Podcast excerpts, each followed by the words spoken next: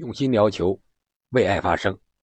二零二一年度金球奖颁奖典礼将在北京时间的十一月三十日凌晨三点半进行。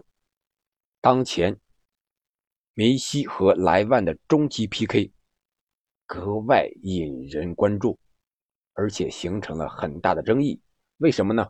因为现在据各方面的媒体透露，梅西当选的可能性是最大的。但是，很多媒体，包括一些球队和球员，认为莱万应该当选。这是两年来对莱万持续优异表现的最大肯定。我觉得有江湖的地方就有争议，越有争议，这个金球奖才越有意义。那好，我们今天就聊一聊金球奖，是更看重含金量。还是数据王，还是最终的奖杯数呢？我们来看一看历届金球奖得主，从中分析一下。我们不要看得太远啊，看得近一点。二十年以前啊，为什么看二十年以前呢？因为前五六年吧，二零一五年的时候到二零一零年这六年期间，金球奖和世界足球先生是在一起。合并主办一块儿颁发的，然后一零年之前是金球奖单独颁发，然后一六年到现在也是单独颁发啊。这前前后后的，我们对比一下，看看有什么相同的地方和不同的地方，看看它的评选的标准到底是一个什么样子，或者说有没有一个统一衡量的标准。我们先来看一下。金球奖官方给出的一个颁奖的标准吧。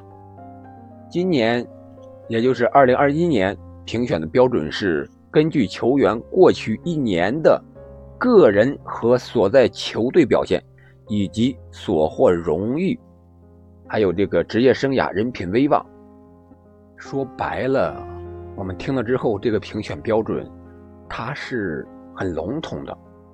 或者说是非常具有主观色彩的一个评选标准，而不是量化和具体化的一个标准啊。比如说世界杯年，你这个获奖人员必须是世界杯冠军球队的成员，而不是世界杯年在欧洲杯或者美洲杯这个时候，你是欧洲杯得主、美洲杯得主，或者这两个大赛都没有，你在联赛或者是欧冠联赛中你表现特别突出，啊，你是最佳射手。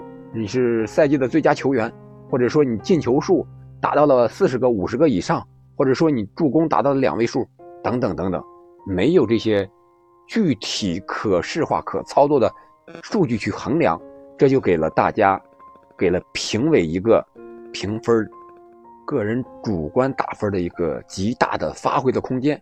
可能我这个人喜欢梅西那种拿球的方式，啊，他拿球多，他触球多。就感觉他在场上有存在感，而 C 罗更多的是一个终结者，他可能一场比赛，呃，出不了十来脚球，但是他进球很多，但是给个人感觉他就是一种嗯前锋纯前锋的感觉，不像梅西那种啊，又是能射门，又能带球，又能传球，又能组织啊，等等等等，啊，反正各有各的一个标准，有的人就感觉。前锋好，有的人感觉这个十号中场好。如果我们把这个金球奖评选和我们自己单位的年底的评公评奖联系在一起，这么看的话，可能就更好理解了。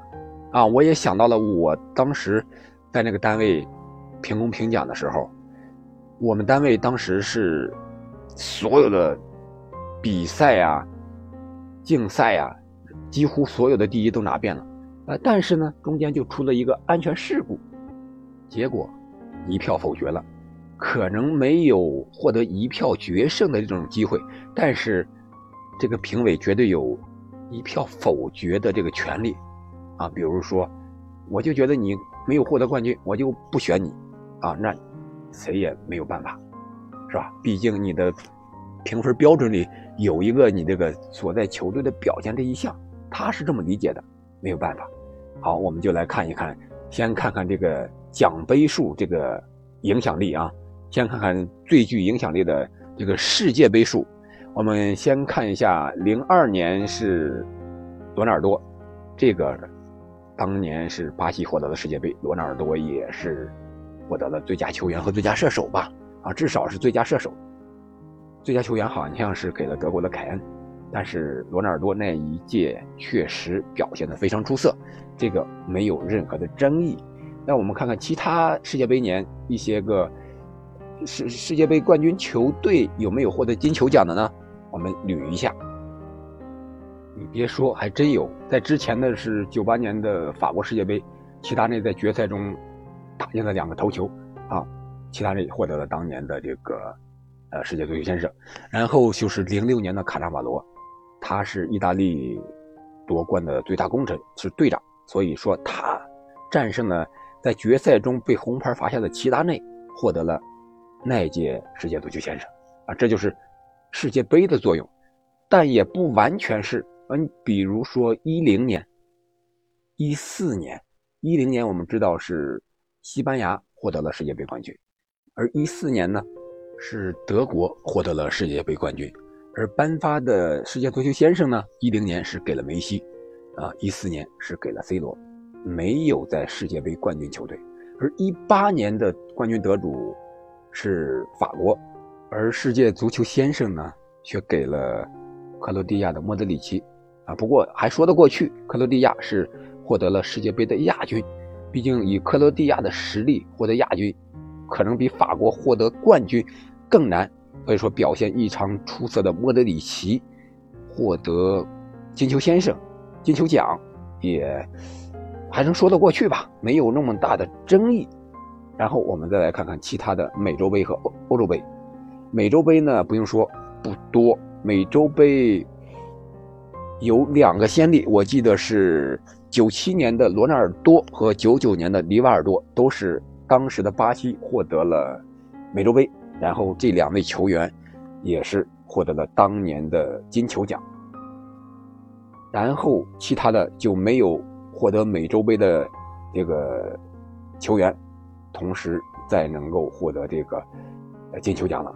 那就看今年的梅西，美洲杯至少是有先例的，虽然他不多，凤毛麟角，但是有先例，就可能让梅西靠美洲杯增加获得金球奖的一个筹码。那么我们再来看看欧洲杯呢？呃，零四年是希腊是欧洲杯冠军，但是当时的足球先生是给了米兰的舍甫琴科，是吧？零八年是西班牙获得了欧洲杯。但是，金球奖是 C 罗，一二年还是西班牙，金球奖又给了梅西，一六年是葡萄牙啊，这个把金球奖给了葡萄牙的 C 罗。那么今年的欧洲杯是意大利夺得了，但是意大利队中可能没有特别出色的这个个人能力，或者说个人数据特别显眼的球员，所以说今年能不能？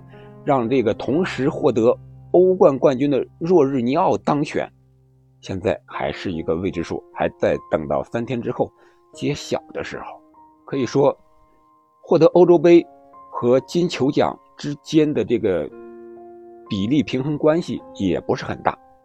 那么，这就说明了世界杯、欧洲杯、美洲杯啊这些奖杯大赛的奖杯对世界足球先生的评选。没有一个必然的联系，在某一年可能有一些联系，但是并不是所有年份都有联系。那么，个人的数据，比如说进球数呀、助攻数呀，你在场上获得最佳球员的次数呀，会不会影响你这个最终金球奖的评选呢？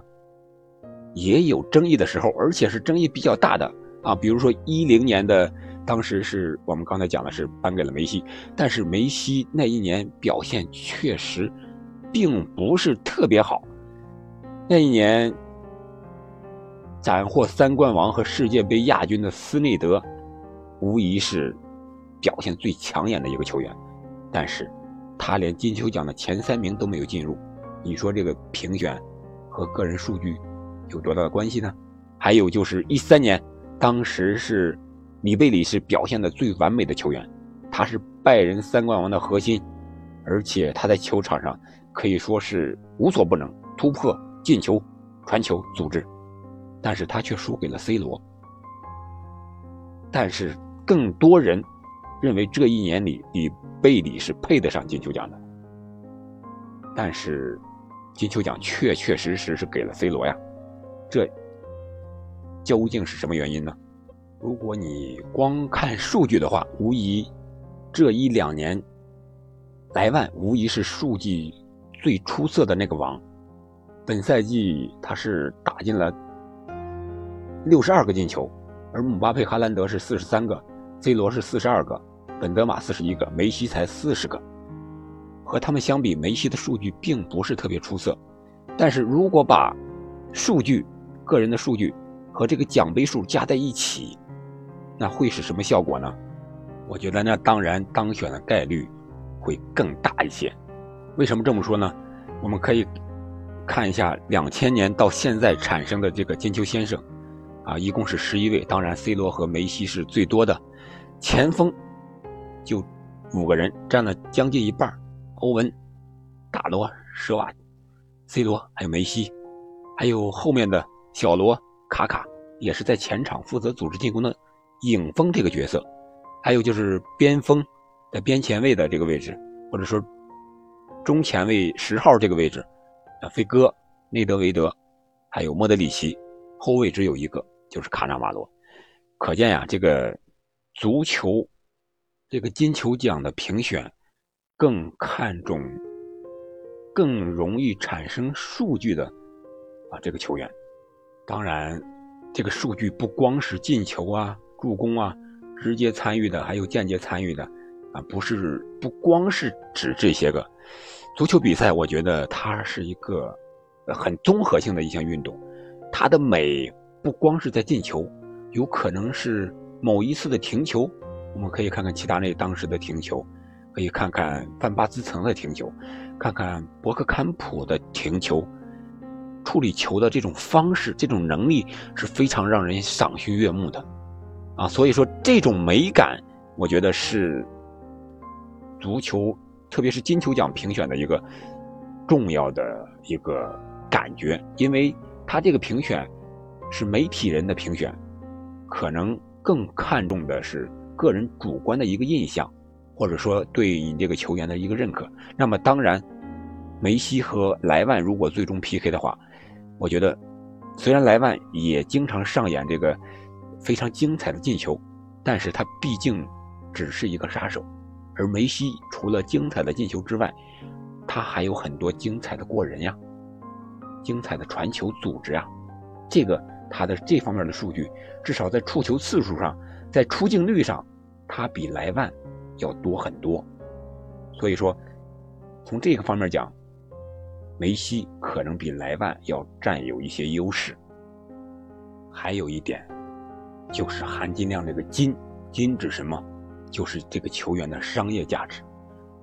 我们知道，梅西和 C 罗绝代双骄，统治的金球奖是十年的时间，他们的商业价值确实太大了。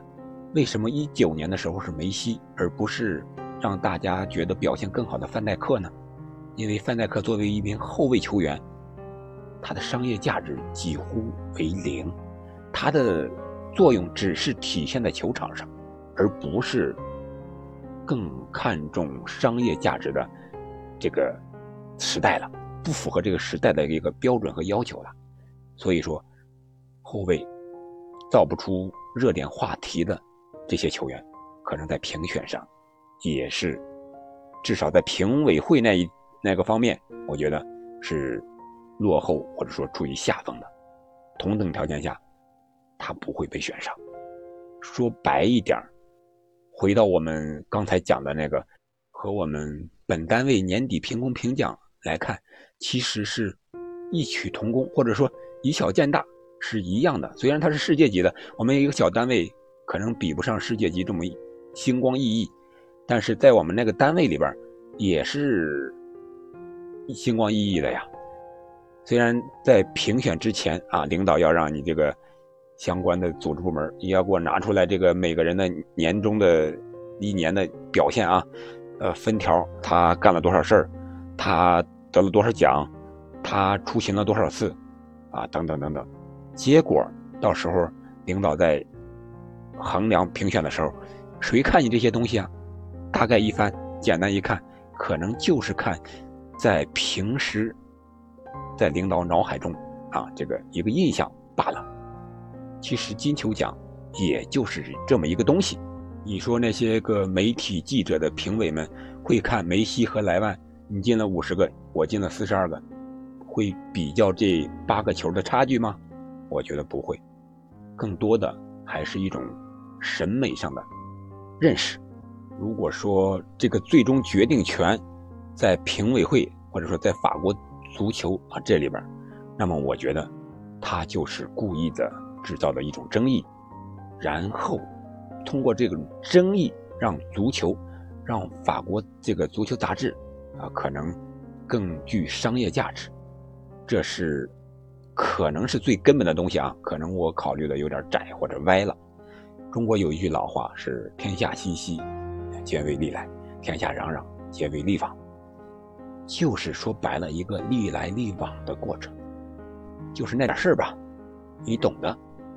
如果非要说一下今年谁有可能获得金球奖，我觉得根据我刚才所说的那几点吧，含金量、数据王、奖杯数，还有最终的回归足球美感的认识来看，我觉得还是。梅西的可能性更大。好了，关于金球奖，我们就说这么多。到时候等着最终的揭晓吧。